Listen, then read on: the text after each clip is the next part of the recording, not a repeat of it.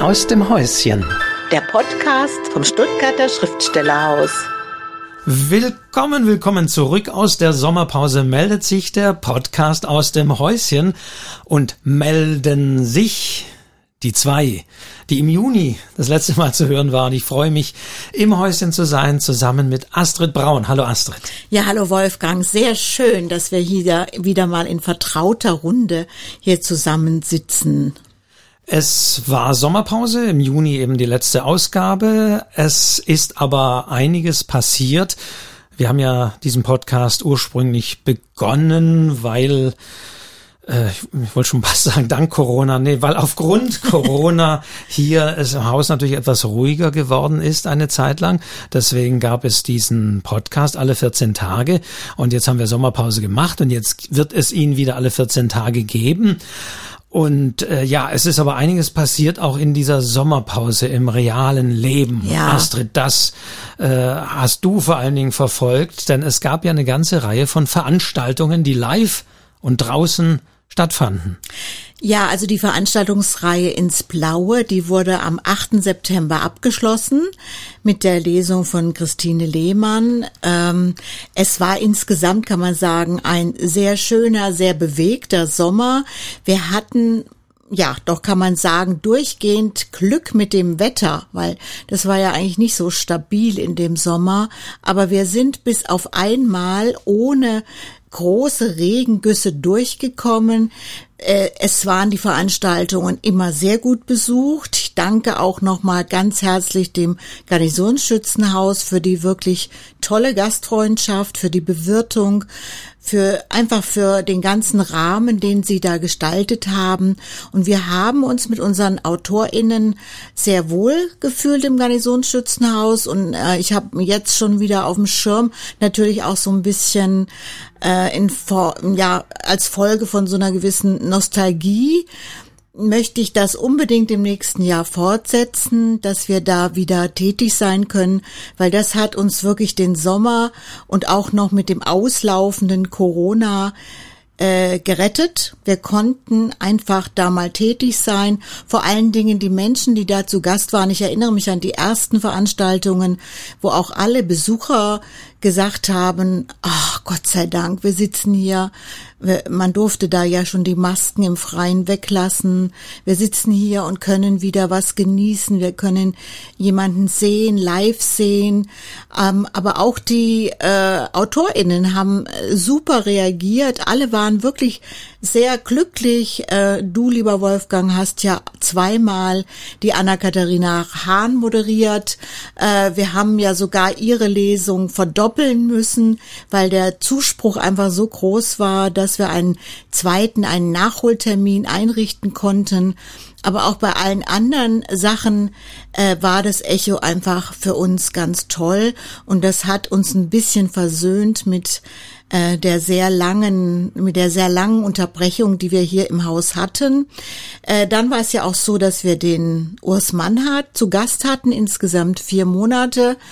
Der hat hier auch relativ viel Besuch gehabt, was insofern ähm, ich auch sehr schön fand, weil endlich war wieder Leben im Haus. Es war eine Schauspielerin über einen längeren Zeitraum hier, die Viola Neumann, die im Renitenztheater eine Produktion gehabt hat. Äh, also insofern auch natürlich der Sommer, die Sommerstimmung hat uns jetzt darüber getragen und ähm, ja, also ich bin jetzt auch wieder sehr froh gemut, dass alles wieder in etwas normaleren Bahnen laufen kann. Ähm, ich habe heute den ersten Newsletter für den Oktober rausgeschickt. Äh, da konnte ich schon mal wieder einige kleinere Dinge listen, vor allen Dingen mit Einrichtungen, die bei uns regelmäßig hier ihre Tagungen haben, aber auch das Forum der Autoren wird zum ersten Mal wieder hier im Haus stattfinden. Ja, also wir sehen Land. Wir verweisen auf die üblichen Informationsquellen. Du hast es gerade erwähnt, den Newsletter, den es gibt. Also wer ihn noch nicht abonniert hat, natürlich abonnieren. Da informierst du ja auch regelmäßig über die Veranstaltungen. Und dann natürlich zentral die Website stuttgarter-schriftstellerhaus.de.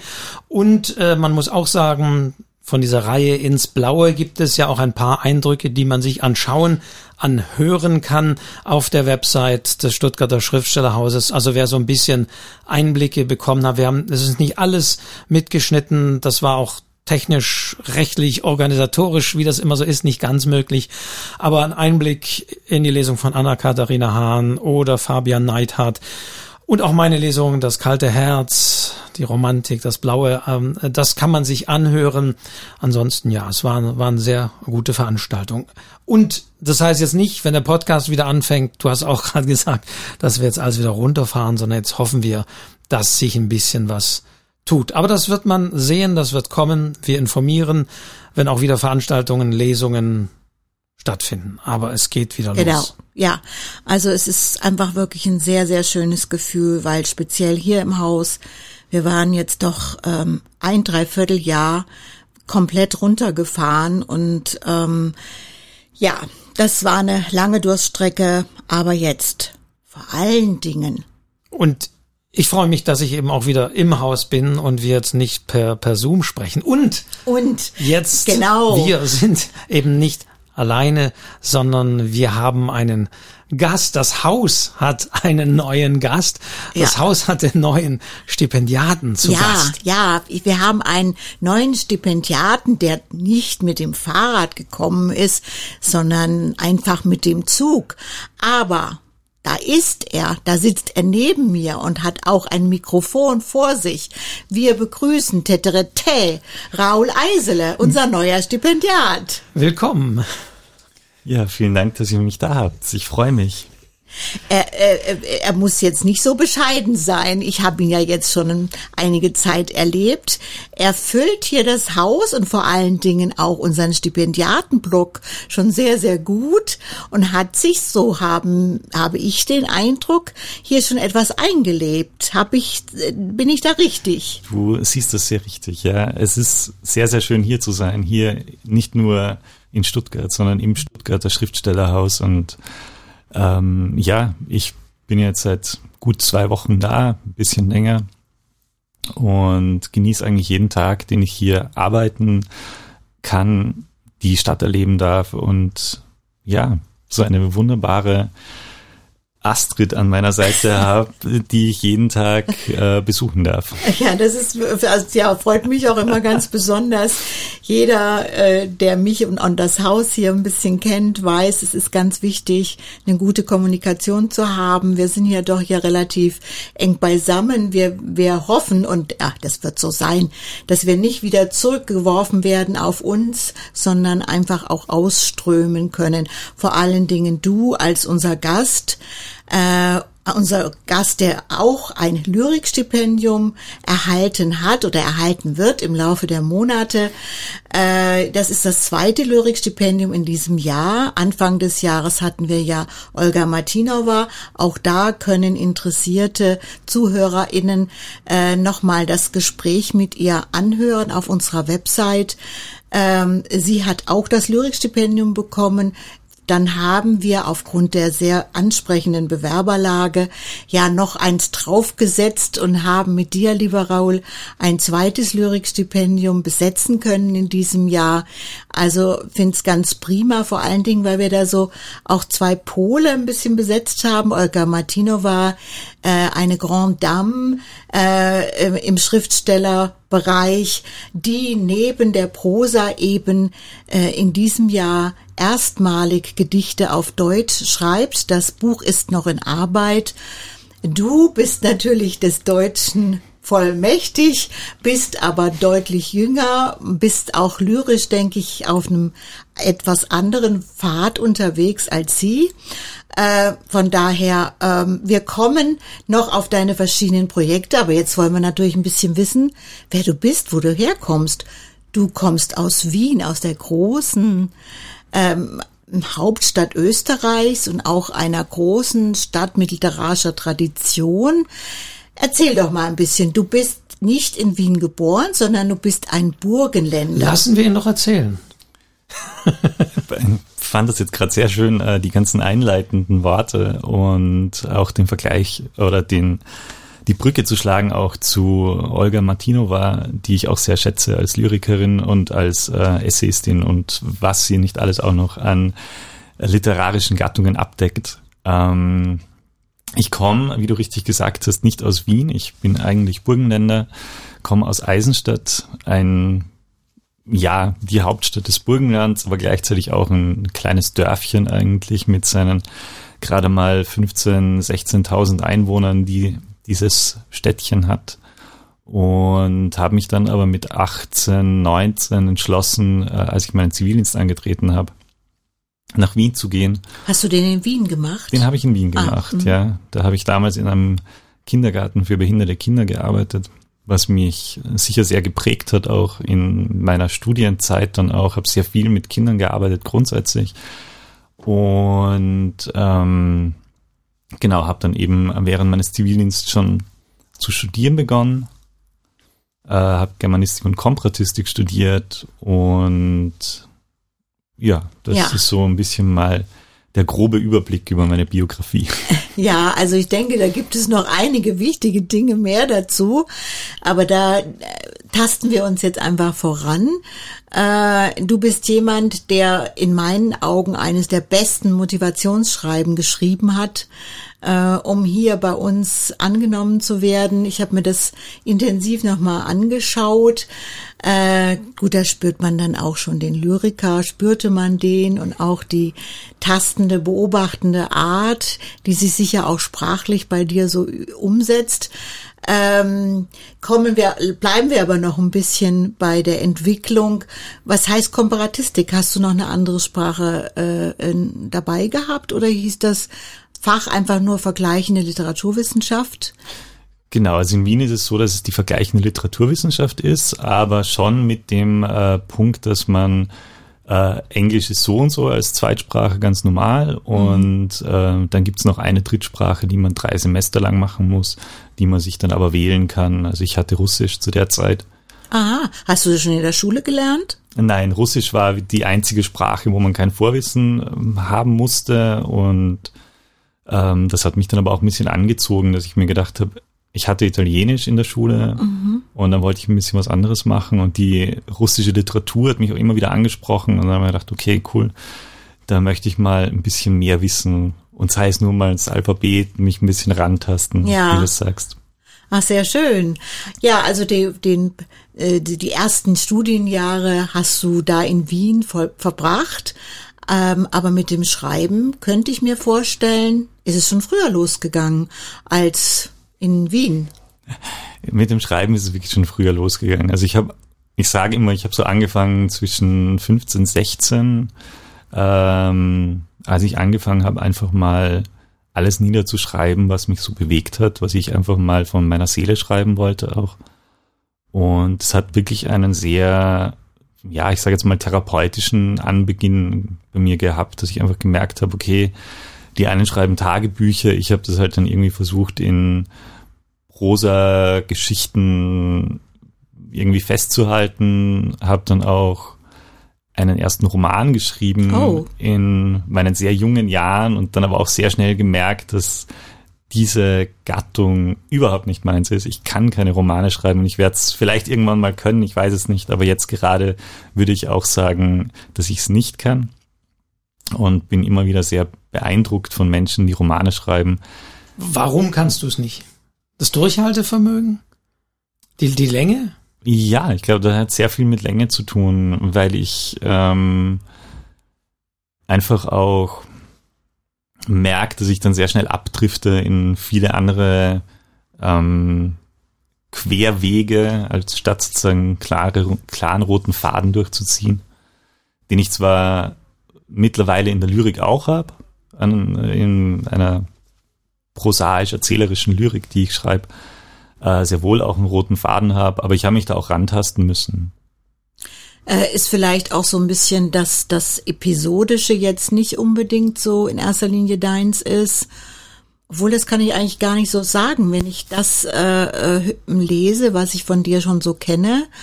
Äh, es gibt immer wieder Fixpunkte, also das sind immer so kleinere Begebenheiten, die sich auch in der in der Lyrik von dir entwickeln wir gehen da einfach mal weiter auf dem Weg, weil nämlich deine Stadterkundung im Grunde genommen auch was Episodisches hat. Also ich habe schon den Eindruck, dass du dich gerne treiben lässt.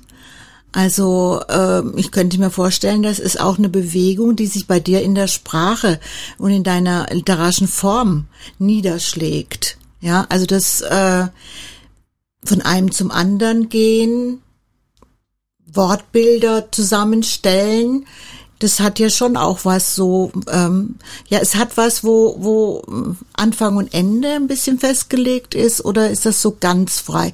Ich, ich, ich denke immer so, das sind schon so Eckpunkte, die sich dann äh, ausdrücken, auch bei deinen Beobachtungen, die du ja hier schon gemacht hast äh, in Stuttgart. Ja, auf jeden Fall. Also ich würde gar nicht behaupten, dass ich nicht diese Eckpunkte habe, aber es ist halt, finde ich, auch in meiner Lyrik so sehr, dass dann natürlich auch einen roten Faden bekommt, aber es ist halt sehr mosaikhaft, würde ich jetzt mal, will ich jetzt mal nennen. Also es sind sehr viele Bilder, die ich kreiere und dann eben versuche durch äh, eine Geschichte irgendwie doch zusammenzufügen. Aber ich weiß nicht, ob das jetzt unbedingt für einen Roman reichen wird. Okay. Aber es gibt ein anderes Fach, was du auch äh, sehr gerne verfolgst, das ist die Dramatik. Äh, wo es ja nun sehr, sehr genau auf die ähm, Handlungsweisen oder auf die verschiedenen Stationen der agierenden Menschen auf der Bühne ankommt. Ähm, wie geht das so zusammen? Also überhaupt, wie bist du zum Theater gekommen? Also wie ich habe ja gesehen oder wir haben gesehen in deiner Biografie, dass du einige wichtige Assistenzen in verschiedenen sehr namhaften Theatern schon absolviert hast. Wie haben sich diese beiden Bereiche zusammengefügt? Das hat sich insofern zusammengefügt, dass ich auch zur Literatur über die, über die Dramatik gekommen bin. Ich habe äh, viel, viel lieber Theaterstücke gelesen, als ich äh, Lyrik oder Romane gelesen habe. Was wirklich eine Besonderheit ist, weil ich finde, Theaterstücke zu lesen, das ist jetzt nicht jedermanns Sache. Ganz sicher nicht. Ja. Also ich glaube, man muss sich da schon reinfinden erstmal. Ich habe da einfach einen Zugang gefunden durch, durch das Lautlesen auch sehr stark. Mhm. Äh, einzelne Figuren anzunehmen und ja, es ein bisschen durchzuspielen auch. Also Spaß gehabt ist für mich selbst, ja, zu spielen, durchzuspielen, durchzuarbeiten.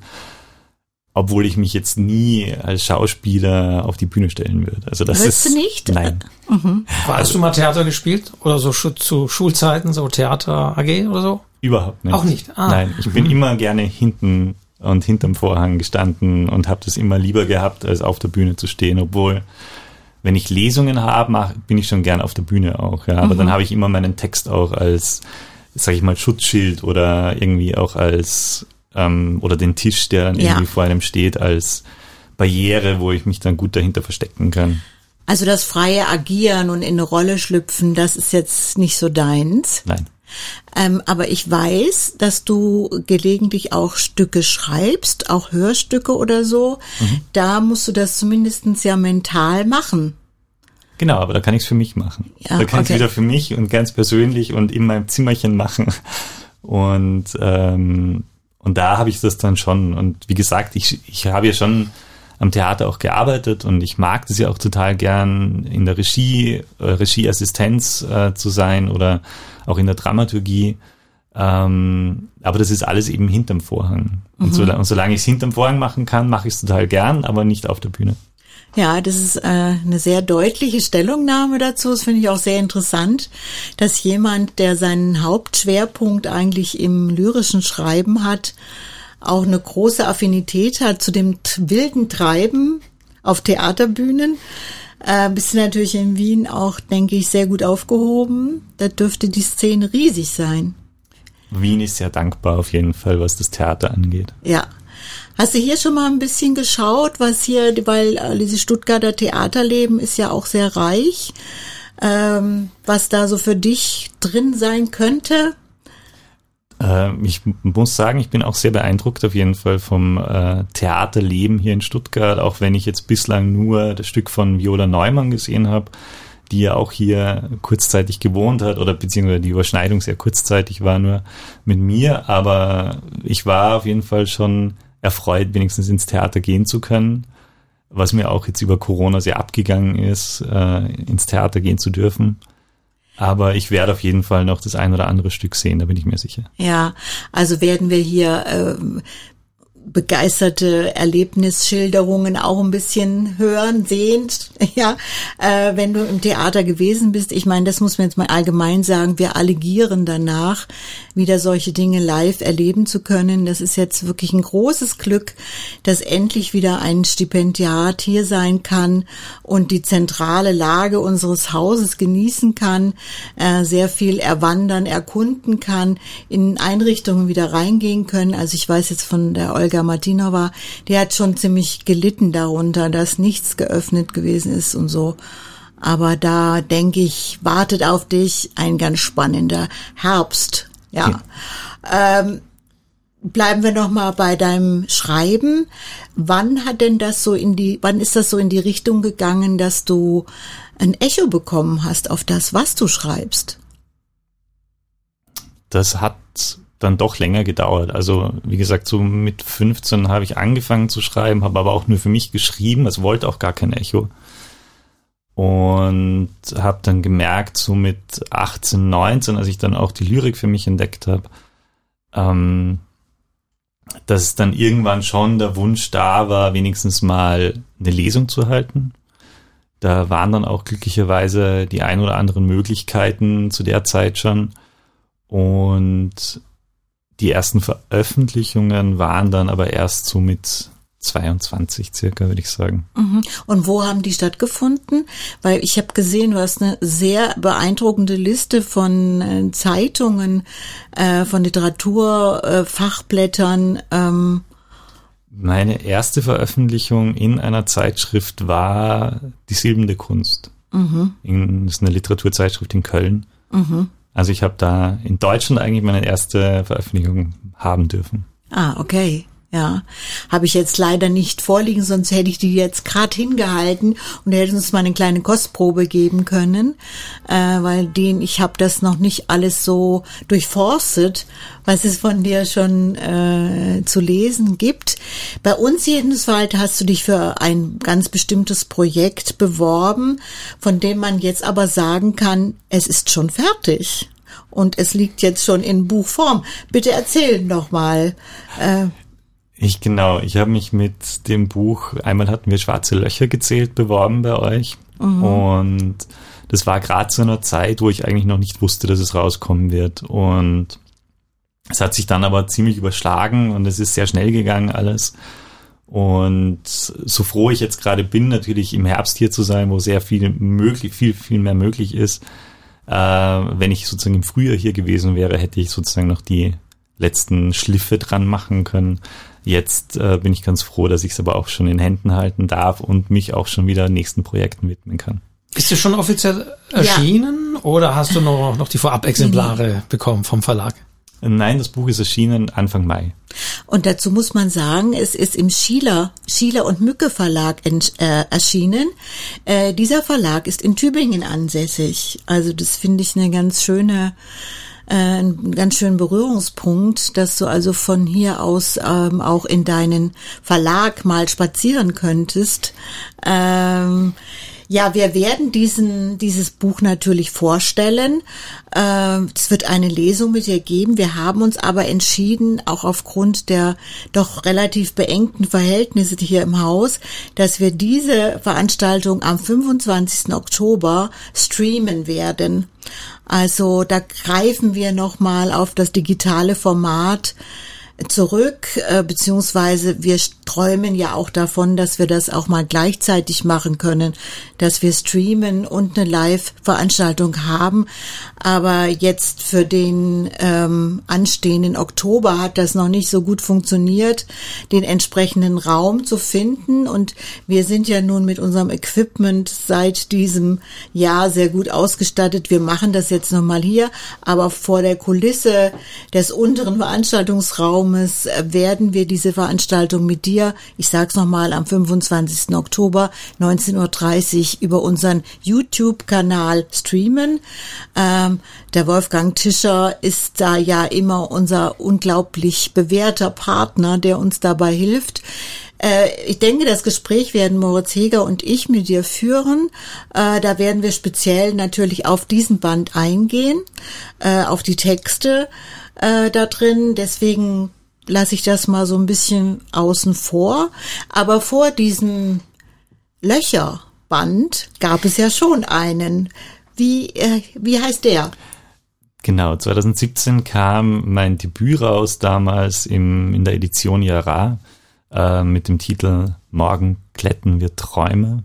Mhm. Und ja, das war auf jeden Fall ein sehr einschneidender Moment damals zu wissen, ich durfte mein erstes Buch in Händen halten. Also das war schon was ganz, ganz Besonderes und ich bin sehr, sehr happy drüber, dass ich dieses Buch ähm, auch heute noch habe und ähm, auch wenn es nur ein erster kleiner Schritt war und äh, die schwarzen Löcher jetzt sicher nochmal einen ganz anderen ähm, Wert bekommen haben oder auch eine andere Aufmerksamkeit einfach bekommen haben als der erste Band, muss ich sagen, ohne diesen ersten Band wird es wahrscheinlich auch den zweiten nicht geben. Mhm.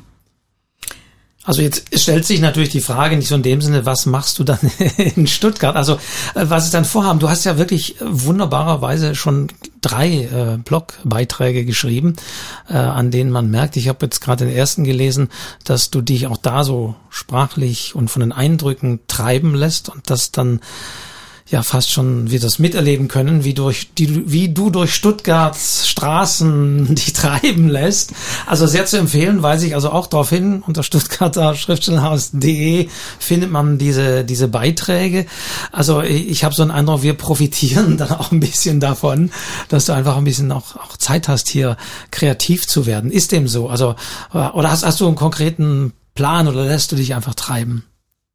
Beides. Also ich, ich lasse mich wahnsinnig gern treiben, genauso wie, wie du es jetzt eben gesagt hast mit dem, mit den Blog-Einträgen und mit den Spaziergängen, mit diesen Eindrücken.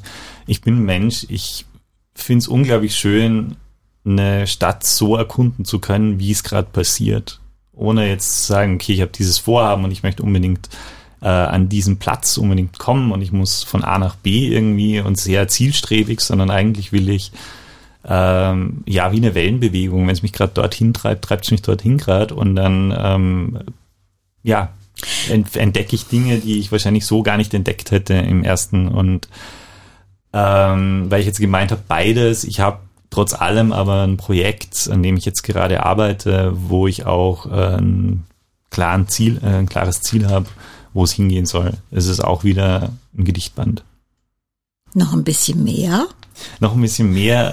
ähm, es ist ein Vorhaben, das sich ähm, mit der Thematik der Depression auseinandersetzt, mit dem Thema Dorfflucht, Landflucht und äh, Stadtleben, Großstadtleben, aber auch gleichzeitig das Zerbrechen an so einer Großstadt auch und ähm, hat, ich glaube, das liegt aber auch sehr viel dran, dass ich mich in letzter Zeit sehr stark mit Transdisziplinar Transdisziplinarität befasse, äh, dass es auch im besten Fall eine poetische Graphic Novel werden soll. Mhm. Den, den Ausdruck habe ich von dir zum ersten Mal gehört. Äh, Gibt es da irgendwie Vorbilder, poetische Graphic Novel? Überhaupt, Überhaupt nicht. Das ist ein großes Experiment auch. Also ich ah, okay. habe auch mit meinem Verlag gesprochen. Sie meinten auch, dass es jetzt nicht irgendwas gäbe, was sie kennen würden. Ich würde eher sagen, dass es wahrscheinlich äh, was sehr avantgardistisches, expressionistisches vielleicht eigentlich ist, zu sagen, wie weit kann Bild und Text miteinander interagieren, äh, sich stärken auch, ohne irgendwas vorwegzunehmen. Äh, wer wird dann aber für die Bildseite zuständig sein? Hast du ein, eine Partnerin, einen Partner, äh, die dich da unterstützen in dem? Mhm, genau, Moni Monika Ernst ist meine Grafikerin. Die ah. hat auch das Logo für meine Lesereihe auch gemacht und ich, wir haben schon gemeinsam gearbeitet miteinander und von daher äh, weiß ich, dass wir das gut machen können. Mhm. Ich weiß natürlich auch schon ein bisschen aus dem äh, Stöbern auf deiner Website, dass du schon viele verschiedene Projekte hast. Also jetzt vorhin haben Wolfgang Tischer und ich gerade erfahren, dass du eine Literaturzeitschrift am Herausgeben bist. Erzähl. Ja, das ist das Processing Magazine und ähm, das gibt's noch gar nicht. Also die erste Ausgabe ist gerade in Bearbeitung und es ist ein sehr spannendes Projekt. Ich habe das mit einer Freundin gestartet, äh, Simone Lechner, eine Autorin, die ich damals beim Prenzlauer Berg, äh, beim Literaturwettbewerb Prenzlauer Berg kennenlernen durfte. Wir haben beide damals gelesen im Finale und ähm, ich bin sehr froh, dass ich sie damals hören durfte, dass sie damals auch den ersten Platz gemacht hat, weil es war unbestritten, dass sie den besten Text damals abgeliefert hat auch. Und seitdem sind wir irgendwie in Kontakt geblieben, immer mehr aneinander rangewachsen auch und haben dann den Schluss gefasst, ähm, wir wollen gemeinsam ein Literaturmagazin machen wie wird das aussehen? Was wird das genau beinhalten? Sind da Primärtexte drin oder ist es auch Literaturbesprechung, äh, Hintergrundessays? Äh, was, was wird uns da erwarten? Das ist ein ähm, Magazin, das, wie es im Namen schon steht, mit dem Prozess umgeht. Also wir zeigen sozusagen den Weg von der Idee hin zum fertigen Text. Mhm. Was natürlich für sehr viele Autoren und Autorinnen eine große Hemmschwelle darstellt, zu sagen, ich will diesen Prozess ja gar nicht ähm, darlegen, offenlegen. Ja. Ähm, aber ich war sehr froh, dass wir sehr, sehr viele Einreichungen hatten schlussendlich, die dann eben genauso. Noch, Entschuldigung, noch mal einen Schritt zurück. Was heißt Einreichung? Das heißt, ihr habt das wirklich ausgeschrieben. Genau, wir hatten das ausgeschrieben. Mhm. Das und, war, und für welche, welche Arten? Also äh, Lyrik oder auch Prosa? Äh, äh, die erste Ausgabe ist jetzt rein lyrisch mhm. und wir haben das aber immer so äh, angedacht gehabt, dass es drei Ausgaben pro Jahr gibt und jede Ausgabe sich mit einer Gattung befasst. Also die erste ist Lyrik, die zweite Prosa, die dritte Drama. Mhm. Wie müsste ich mir das jetzt ganz konkret vorstellen? Also ein Prozess, also nehmen wir mal an, ähm, der Raul Eisele reicht ein, wie, den, wie er in dem Prozess der Entstehung seines zweiten Lyrikbandes ist. Ja, also was hättest du dann eingereicht? Also uns ging es darum, dass wir eben nicht den fertigen Text nur zeigen, sondern eben genauso auch Versionen davor, wo okay. Strichfassung, also wo Striche drin sind, wo äh, handschriftliche Notizen einfach draufstehen mhm. und so weiter. Also es ging uns wirklich darum zu zeigen, dass eben der fertige Text nicht die Arbeit des Autors ist oder der Autorin, sondern eben sehr, sehr viel davor passiert, was oft im Dunkeln gelassen wird. Und das wollten wir einfach mal ein bisschen offenlegen, das ist das, was wir eigentlich heutzutage in den Literaturarchiven, wenn wir uns die Mühe machen, rauskramen könnten, um zu sehen, wie hat Autor XY da am Manuskript herumgearbeitet. Eigentlich was extrem Spannendes. Das, das finde ich schon. Also ich finde es auch ein ganz, ganz großartiges Projekt, weil ja eben, es ist ja nicht nur das Fertige. Ich finde, wir haben viel zu viel den Eindruck, so ein Buch oder Gedicht, egal was es ist, ist irgendwie da und ist fertig und ist ja meistens auch mit einem Namen auch nur versehen. Exakt. Ja. Aber auch so ein bisschen diesen Prozess. Deswegen dachte ich, das Processing Magazine, was, wie, wie kommt zu diesem Titel? Aber ich finde es großartig und bin gespannt. Ja, wann können wir denn damit rechnen? Gibt's da schon einen Erscheinungstermin? Äh, Mitte Oktober soll es erscheinen. Mein Gott, das ist demnächst. Äh, und du hattest auch angedeutet, dass du hast, ihr habt mehrere äh, Partner in verschiedenen Ländern. Also eine Schweizerin ist dabei, wenn ich mich recht erinnere. Genau, wir haben, wir haben drei Ländereck eigentlich. Also Simone sitzt in Hamburg, ich in Wien, dann eine weitere österreichische Redakteurin Amela, die sitzt in Salzburg gerade und dann haben wir noch Sarina, die in der Schweiz sitzt, in Basel. Wow. Richtig toll. Werdet ihr gefördert? Noch nicht. Noch Aber nicht. wir sind dran auf jeden Fall und uns geht's jetzt im ersten Moment gar nicht darum, äh, jetzt wahnsinnig viel Geld oder so irgendwas zu haben, sondern einfach nur unser Projekt, äh, so wie wir es machen wollen, auch machen können. Das heißt, ihr zahlt auch keine Honorare an die Autorinnen und Autoren, die sich daran beteiligen und Entschuldigung, dass ich schon gleich so geschäftsmäßig frage, aber ist natürlich nicht unwichtig. Ne? Das ist überhaupt sehr, sehr wichtig, ja. Und mhm. wir würden wahnsinnig gerne, wenn wir Förderungen haben, dann irgendwann auch auf jeden Fall Honorare zahlen. Mhm. Jetzt momentan können wir nur sagen, es gibt ein Belegexemplar für jede Autorin, jeden Autor. Mhm. Aber deswegen frage ich, wenn ich es dann haben möchte, also Mitte Oktober, wie ist die Bezugsadresse, wo bekomme ich es? Es ist ja gedruckt, also tatsächlich genau. nicht ein Online-Webmagazin, sondern tatsächlich gedruckt. Es wird gedruckt und wir werden es einfach im ersten bei Veranstaltungen, bei Lesungen, bei Präsentationen äh, verkaufen, beziehungsweise eben versuchen schon, es auch in einzelnen Buchhandlungen äh, aufzulegen, dass man es dort erwerben kann. Jetzt würde ich aber auch fast sagen Mitte Oktober, das heißt, es liegen dann auch Ausgaben hier im Schriftstellerhaus. Aber da hoffe ich doch drauf. Ja, auf jeden Fall. Mhm. Gut, also, also genau, halten, wer in Stuttgart ja. ist, kann sozusagen herkommen nach Anmeldung. Ja. Das behaupte ich jetzt einfach mal. Und da liegen dann Exemplare hier im Stuttgarter Schriftstellerhaus. Absolut. In der Kanalstraße 4 kann man sich dann holen. Setze ja. ich gleich mal den Stipendiaten hier so ein bisschen unter Druck. Sehr gut. ja, aber das finde ich ja. auch ganz, ich finde es ganz toll. Also ich meine, in der heutigen Zeit schon allein das Wort Literaturzeitschrift, der Krieg kriegen ja ganz viele äh, äh, nervöse Zuckungen, weil das ist ja nun kein Geschäftsmodell, wo man sozusagen viele Unterstützer bekommen kann. Ja, ich meine, wir haben schon so viel auch erlebt mit Literaturzeitschriften, die äh, unglaublich starten und dann, äh, also zum Beispiel in Tübingen gibt's Trashpool, mhm. nenne ich immer wieder gerne, äh, weil das einfach auch so war ziemlich mit großem Elan und auch mit viel Power äh, gemacht und es ist halt doch immer, puh, braucht man schon gute Unterstützer und immer wieder äh, sehr AutorInnen, die zur Selbstausbeutung neigen. Das ist ja leider in diesem Bereich an der Aber wir, wir sehen ja. das dennoch jetzt mal positiv. Ja. Also wir ja. haben hier jemanden sitzen mit viel Power, das, da setze ich ihn wieder unter Druck. Ja. Der kriegt das hin. Also äh, ich bin auf jeden Fall gespannt. Ich finde es, äh, so wie äh, du das jetzt erzählt hast, ein spannendes Projekt. Ja, vor allen Dingen erklärt es jetzt, das ist also, wir haben hier jetzt keinen reinen Flaneur sitzen, der durch Stuttgart spaziert, sondern da ist jemand, der ziemlich hart arbeitet für das, was er gerne macht. Und das ist auch schön. Ich würde gern noch mal auf einen anderen Punkt kommen, äh, zurückkommen.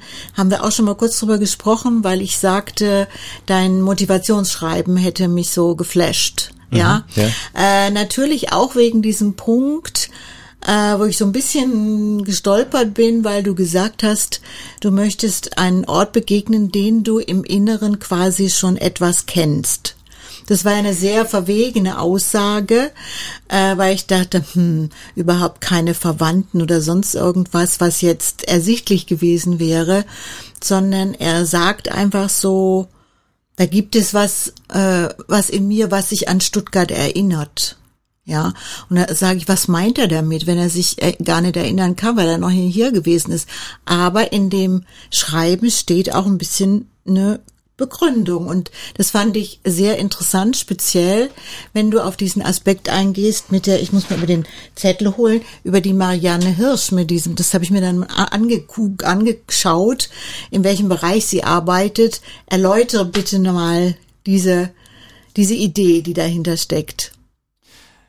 Genau, ähm, Marianne Hirsch schreibt, äh, beziehungsweise hat diesen Begriff der Post-Memory im Speziellen ähm, äh, ja, jetzt, ja, jetzt hänge ich gerade, äh, ja, hat, den, hat diesen Begriff äh, geprägt. Entschuldigung. Es geht um äh, gener generationsübergreifende äh, Erinnerung, also dass Dinge einer Generation zugestoßen sind, die von nachfolgenden Generationen äh, mit aufgenommen werden oder mit abgerufen werden können, so im ganz allgemeinen Genau, genau, ja. richtig. Also es betrifft natürlich Im, die Shoah. Genau, also da ist natürlich sehr viel mit Traumata, was sie hier anführt, aber äh, ich fand diese Frage nach, wie weit, was steckt denn in uns drinnen, was wir vielleicht gar nicht wissen, was in uns drinnen steckt und trotzdem aber vorhanden ist, mhm. einen sehr, sehr interessanten Aspekt einfach, den sie hier aufgreift und Ähm, ich glaube, wir sind alle sehr stark von Literatur, Musik, Kunst geprägt, die sich ja auch irgendwo verorten lässt, im besten Fall. Ähm, also vielleicht, um es mal runterzubrechen, äh, wenn ich jetzt noch nie in der Stadt gewesen bin, aber von dieser Stadt schon was gelesen habe irgendwie oder ein Bild, Bilder gesehen habe oder ein Musikstück gehört habe, was in diesem, in dieser Stadt äh, erschienen ist, dann hat das ja auch schon, gibt mir das schon einen Eindruck von dem Ort, ohne dass ich ihn je schon real gesehen hätte. Exakt, das, ja. ja. Und ich glaube, das war einfach mein, mein Punkt, weil ich mich, weil ja gerade in meiner Jugend sehr stark das Thema in der Musik äh, Hip-Hop einfach bei mir auch äh, ah, war. Mhm. Und Stuttgart hat ja einige sehr große Namen, die hier in Stuttgart äh, aufgewachsen sind und auch natürlich darüber gesungen haben, gerappt haben, äh, Kunst äh, für diese Stadt gemacht haben auch. Und dadurch, glaube ich, ist es ein, einfach für mich ein Teil, der mitgeschwungen ist, den ich vielleicht einfach noch nicht bewusst kannte, aber sehr wohl unterbewusst in mir drinnen war und den ich entdecken wollte. Also ich, also mich hat es jetzt wirklich sehr, das hat mir super gut gefallen, weil ich habe mir, man weiß das ja so und man hat man ja eine Vorstellung davon, was, äh, aber man, wenn man sich selber mal ein bisschen überprüft, äh, es gibt natürlich auch diese typischen Sehnsuchtsorte, wo man Bilder entwickelt. Also wenn ich habe zum Beispiel ein Sehnsuchtsbild von Buenos Aires. Ja, war noch nie in Lateinamerika, aber durch das, was ich gelesen habe, auch von Autoren, was ich gesehen habe, dann diese Tango-Geschichte und so, das heißt, ich habe ein, ein inneres Bild mhm. von der Stadt, ohne jemals. Und wenn ich jetzt dahin käme, würde dieses innere Bild natürlich mitschwingen und dann auch das beeinflussen, was ich von der Stadt wahrnehme. Ja. Genau. Ja. Und ist, ist das so bei dir? Wenn du dich jetzt treiben lässt, wie du gerade vorhin erzählt hast, suchst du vielleicht auch unbewusst nach diesen Dingen? Wirst du erfreut, sie zu entdecken oder enttäuscht, sie nicht zu entdecken? Ich habe jetzt noch glücklicherweise ein bisschen Zeit, aber es ist, glaube ich, schon so, dass man sich dann auch treiben lässt und, und dorthin geht unterbewusst, wo man eigentlich eh immer schon hin wollte. Oder was sozusagen in einem schon vorhanden war. Und dann sucht man ja auch bewusster oder unbewusster einfach auch nach diesen Plätzen und nach diesen Orten. Und ähm, ich war bislang eigentlich jedes Mal sehr erfreut. Okay, jetzt wollen wir den äh, ZuhörerInnen nicht die Freude nehmen, dass sie selber in deinen Texten rumlesen und sehen, welche Orte du wie schon aufgesucht hast und vor allen Dingen sind wir sehr gespannt, was uns da noch erwartet. Also ich denke, Wolfgang, ich kann auch in deinem Namen sprechen. Es ist immer wieder faszinierend, wenn Leute hierher kommen, die tatsächlich die Stadt kaum kennen, also so im bekannten Sinne mhm, kaum ja. kennen, äh, was die einem dann so offenbaren, ja, was die auch so erzählen. Und also ich bin jedes Mal total froh, äh, weil die machen mich oft auch wieder auf Sachen aufmerksam, die ich schon entweder noch nie gewusst habe oder total vergessen hatte oder so. Das ist immer das wirklich Spannende. Und ich denke, da haben wir es jetzt diesmal auch nochmal so richtig gut. Ja, also es freut mich auch, weil ja manchmal so Stuttgart auch so ein Ruf vorauseilt, zu dem wir manchmal auch selber beitragen. Wir sagen, ja, hier, hm, äh, Stuttgart ist vielleicht nicht die allerlyrische Stadt an erster Stelle.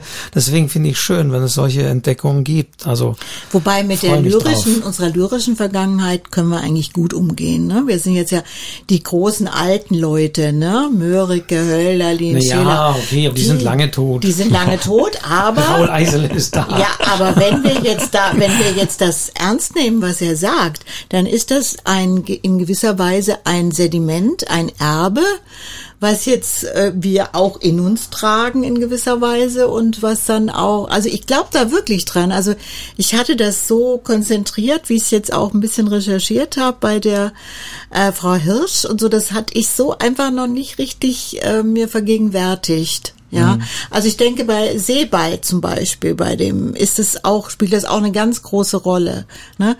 Weil es ist so Orten eingeschrieben. Das fängt bei kleinen Kreuzungen an und hört bei großen äh, äh, bekannten Persönlichkeiten, die in diesen Orten aufgewachsen sind. Da hört es auf, ja. Bah. Wir sind auf jeden Fall sehr gespannt. Ich hoffe, die Hörerinnen und Hörer des Podcasts jetzt auch. Mhm. Verweise also nochmal auf das Blog und verweise nochmal auf die Veranstaltung am 25., die natürlich auch über die Website zugänglich ist. Die wird sicherlich als auf als Aufzeichnung auch noch bestehen. Also insofern äh, frisch eingetroffen fast hier Raoul Eisele, der neue äh, Stipendiat. Äh, wir sind also sehr gespannt, was da passiert mit dir. Und wir werden es wir werden es miterleben so wir können äh, in dem äh, was hier aus dir heraussprudelt. Vielen vielen Dank für ja, die ich, für die wunderbaren Einblicke. Ich danke. Ja, ich danke dir. Und äh, du hast uns auf jeden Fall sehr neugierig gemacht. Freut mich.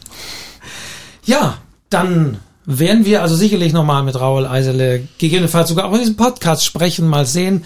Äh, aber wir sind damit mit dieser ja. Folge, die, die, dauert ja auch schon wieder 45 Minuten, mhm. äh, soweit durch, sagen also dem Raoul nochmal vielen Dank. Aber jede Folge muss natürlich enden mit der Frage, die ich da immer stelle.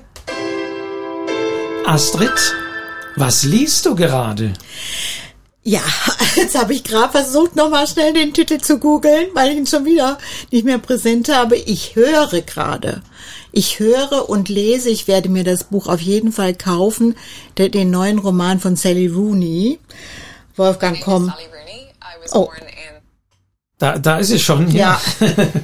also äh, schöne Welt wo bist du? Ja. Ein Titel mit einem Komma auch noch, den man sich wirklich schwer merken kann. Der ja, neue genau. Roman von Sally Rooney. Genau.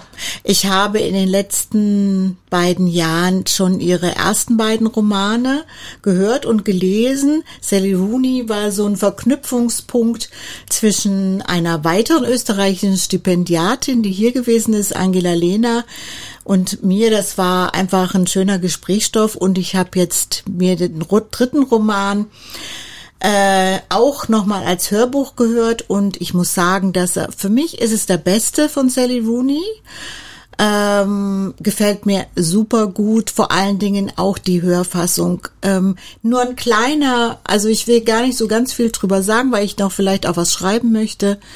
Ähm, es ist ein Roman, in dem die interessantesten erotischen Passagen stehen und zu lesen sind, zu hören sind, die ich seit langem von einem Autor wahrgenommen habe, weil bei Erotik und Sex ist es ja immer so ein bisschen schwierig. Da wird's ja ganz oft so, so ein leichtes Fremdschämen kommt da. Aber hier bei Runi absolut toll. Hat mir sehr, sehr gut gefallen. Natürlich sind es wieder zwei Freundinnen, die in ein intensives Gespräch kommen und es ist ja bei ihr immer so von außen erzählt. Ich weiß auch, dass du, Wolfgang, auch dran bist, den Roman zu hören und auch meine Begeisterung teilst. Auf jeden Fall werde ich äh, hier alle Daten niederlegen, auch im, auf der, auf dem Newsletter oder auf der Website Sally Rooney und sag's nochmal den Titel Schöne Welt. Also ich sag's nochmal, äh, Sally Rooney, Schöne Welt, wo bist du? Erschienen jetzt bei Klasen, hat also den Verlag ah. sozusagen gewechselt.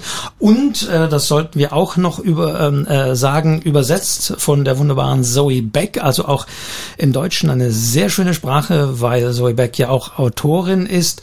Also äh, äh Klasen Verlag und die Hörfassung, die du auch erwähnt hast, gelesen von Julia Nachtmann, erschienen bei Hörbuch Hamburg. Ja, genau. Ich kannte diese Schauspielerin überhaupt nicht, aber Respekt. Ist eine der besten Sprecherinnen, die ich in diesem Roman Lesungsdings äh, in dem, die, die mir begegnet ist. Also es macht sie super toll. Also. Ja. Also ich, ich schließe mich an und vor allen Dingen kann ich auch von meiner Seite aus sagen, selbst wenn man den Eindruck hat, mit äh, Normal People, also normale Menschen, hätte man Sally Rooney soweit das Prinzip verstanden. So ging es mir zumindest, dass ich gesagt habe, okay, einen zweiten Roman brauche ich eigentlich nicht, aber es lohnt sich. Ja. ja, vielen, vielen Dank.